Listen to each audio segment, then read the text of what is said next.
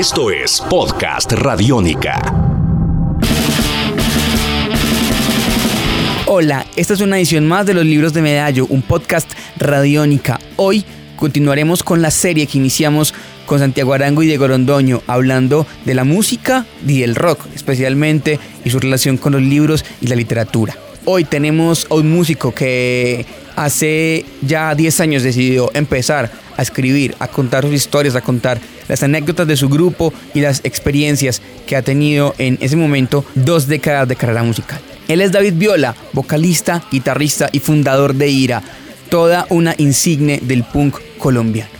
Él está aquí en los libros de Medallo contándonos su experiencia, su faceta como escritor. Esto es Podcast Radiónica. Bueno, a mí mm, me motiva a escribir porque he escrito muchas canciones para la obra musical de Ira, muchas letras eh, de canciones. Y bueno, debido a eso se, eh, va armando de todas maneras ahí una, una literatura que va incluida en las canciones, pero mm, después uno tiene como más anécdotas para contar y que las quiere eh, contar con más lujo de detalles y no hacer una letra de una canción precisamente que le va pues a alcanzar para decir todo lo que tiene que, decir en, forma de escrito.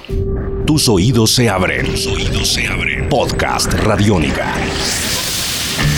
El proceso de escribir un libro no es exactamente el mismo que el de escribir una canción. Se requiere una sensibilidad distinta, una lógica diferente para contar historias a través de una prosa más larga y unos textos más elaborados. A eso y a otras cosas más tuvo que enfrentarse David Viola cuando asumió el reto de escribir la antileyenda. Esos retos son como que te enfrentas a un nuevo público, que no es el público que está en tus conciertos, sino que es gente que le gusta leer, gente que está más inmersa en la literatura. Entonces toca como, digamos, pulir un poco esas letras, ese, ese discurso, si se le puede llamar así, entre, entre comillas, eh, como trabajarle más, trabajarle un poco, porque como te digo, las letras son muy fugaces y son obviamente un poco más fáciles que escribir que una obra literaria. Toca también entrar en, eh, campos como la gramática, la, ortografía, eh, hacerte eh, entender bien, como saber qué es lo que estás escribiendo y qué es lo que, lo que le querés decir al que va a leer. Eh, yo ahí en ese sentido me apoyo con Mónica, que ella siempre está como ayudándome a corregir los textos y ella los lee antes que todo el mundo, entonces me dice si lo entendió, si no lo entendió, si le llegó rápido. Entonces mira que se vuelve ya una cosa distinta a una letra, porque por ejemplo en Irán nosotros escribimos las letras cada uno eh, la que le va saliendo y ella escribe unas y yo escribo otras y más o menos quedan así porque son pues digamos que poemas, eh, son cosas así más sencillas. Entonces ya en esto sí el reto es como saber, eh, como hacerse entender lo que querés contar, hacerlo entender bien, que la gente lo entienda bien, que se ubiquen en lo que uno está diciendo. Tus oídos se abren. Podcast Radiónica. En la antileyenda se encuentra un poco de historia cuaternaria, como le llamo yo, porque es historia muy vieja de Ira. De todas maneras tenía que empezar por algo y las bases de, la historia de Ira son esos inicios. Aunque yo después no me, no me remito tanto, no, no voy tanto a eso porque son como fantasmas del pasado, pero bueno, ahí había unas bases y tenía que contarlas para seguir con toda esa historia eh, de, mediados de los 90 y, historia reciente. La gente encuentra ahí anécdotas de, cuando éramos sardinos, de lo que hacíamos para, para sobrevivir en una ciudad eh, que siempre ha sido eh, mm, difícil y siempre ha sido tenaz con, con, la cultura underground, con la cultura subterránea, con la cultura punk y la cultura metal también. una ciudad que siempre ha estado mirando hacia el entretenimiento, más no hacia esa cultura y hacia ese estilo de vida y forma de vida que seguimos un montón de muchachas y muchachos en aquella época y que ahora se ha consolidado, pero sigue siendo respetuosamente subterránea y, manejada em, como al estilo de nosotros, como a la manera de nosotros, a mi manera, a tu manera, como decía pues Frank Sinatra. Y se encuentran anécdotas hasta increíbles, que también me, me dice la gente que cuando leen les da mucha risa y a otros increíblemente los pone a llorar.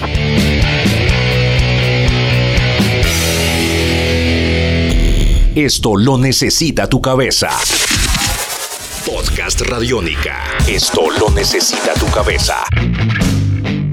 Sin duda, la motivación inicial para escribir fue su banda, fue contar lo que pasaba, o lo que pasó más bien, en dos décadas de música, en cómo nacieron y dejar justamente ese legado histórico de lo que había sucedido hasta esa fecha con su banda. Pero luego David Viola tuvo unas reflexiones más adelante que quiso dejar consignadas y que están justamente producto de esa carrera que ya acumula tres décadas de como ellos mismos lo llaman en su tercer libro de Aguante. Aguante tiene una visión más, una, una mejor visión de lo que se trata hacer un camino de vida con una banda de punk en la ciudad de Medellín y hasta en el país de Colo en el país Colombia pues tiene una visión más amplia ya con más experiencia.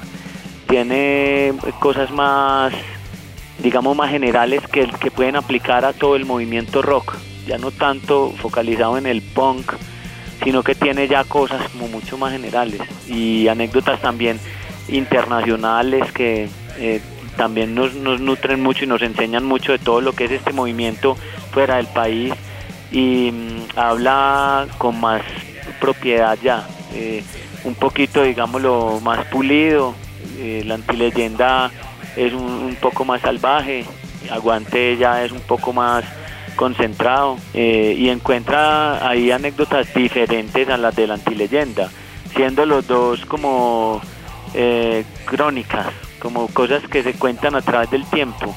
este tiene otras y inclusive muy algunas muy salidas de lo musical, anécdotas que la gente no pensaría que nos han sucedido a nosotros.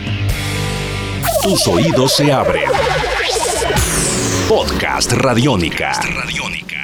Pero David Viola también se convirtió en un cronista que además quiso contar lo que había pasado en su entorno con la revolución que supo generar el Punk Medallo en la década de los 80 y principios de los 90. Punk Medallo lo que más resalta es que es increíble que un movimiento cultural en una ciudad tenga que sufrir tanto para, para sobrevivir. O sea, Punk Medallo trata lo agreste que ha sido desde que empezó este movimiento, porque como es un movimiento que nace en las calles, en los barrios, en todos los barrios de todas las clases, eh, alta, media, baja.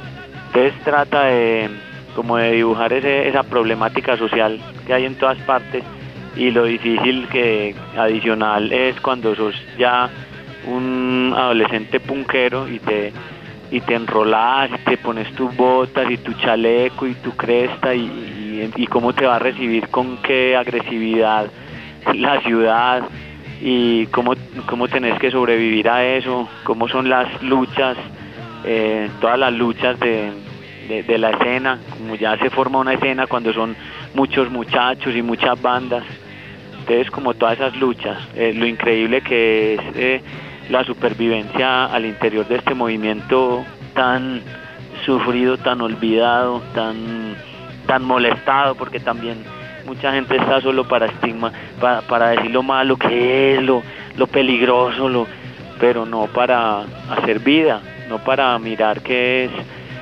música, cultura, eh, en, la paz que, que todos tanto buscan con como con tantos negocios y tantas cosas y, nosotros estamos simplemente ahí dándole a una guitarra y a un tambor y, de baile en baile, de poco en poco, de, anécdota en anécdota, difíciles y fáciles, pero ese pumedallo es como eso, como esa radiografía tan trágica de, de, la, de cuando empezó el movimiento y cómo se, cómo se aferró para sobrevivir.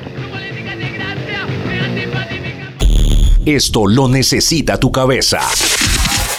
Podcast Radiónica. Esto lo necesita tu cabeza. La obra de este músico y escritor es sin duda una reflexión y una construcción de memoria sobre la música y sobre lo que ha pasado con ella en la ciudad de Medellín. Pero, ¿por qué puede ser importante reflexionar y construir legado alrededor de la música local? A mí ese legado hoy en día me parece importante porque a mí nadie me dijo nada cuando yo empecé en el punk. Absolutamente, o sea, nadie me guió. Nosotros eh, éramos eh, los que iniciamos y nadie nos dio ni una luz de, o sea, no nos no tuvimos como una guía, como como un referente. No, no tuvimos, no teníamos literatura para leer de ninguna banda que hubiera existido en Medellín o ni siquiera en Colombia y si había algún texto de alguna banda inglesa estaba en inglés y, y, ni siquiera pues iba a llegar aquí a Medellín. Yo pienso que ese legado es importante porque ahora cual, eh, algún, algunas muchachas y muchachos lo, lo pueden leer y se pueden como hacer una idea más o menos de, de dónde se están metiendo, de qué es lo que quieren hacer, qué camino, si en verdad el camino que quieren seguir es un estilo de vida rock o entonces ahí se dibuja un poco eso, sus, sus, eh, sus logros, sus pros, sus contras, sus problemas, sus alegrías. Entonces me parece importante en el sentido que se puede compartir para que otros eh, tengan ahí como una, miren a ver, exacto, sí o no, porque como lo digo, nosotros no lo tuvimos. Y con la reflexión de David Viola sobre la importancia de construir memoria a través de la música y las letras, damos fin a esta edición de los libros de Medallo, un podcast radiónica. Mi nombre es Sebastián Martínez y nos escuchamos en una próxima edición para saber más de las letras que nacen entre estas montañas. Salva tu mundo, usa radiónica. Esto es Podcast Radiónica. Podcast Radiónica.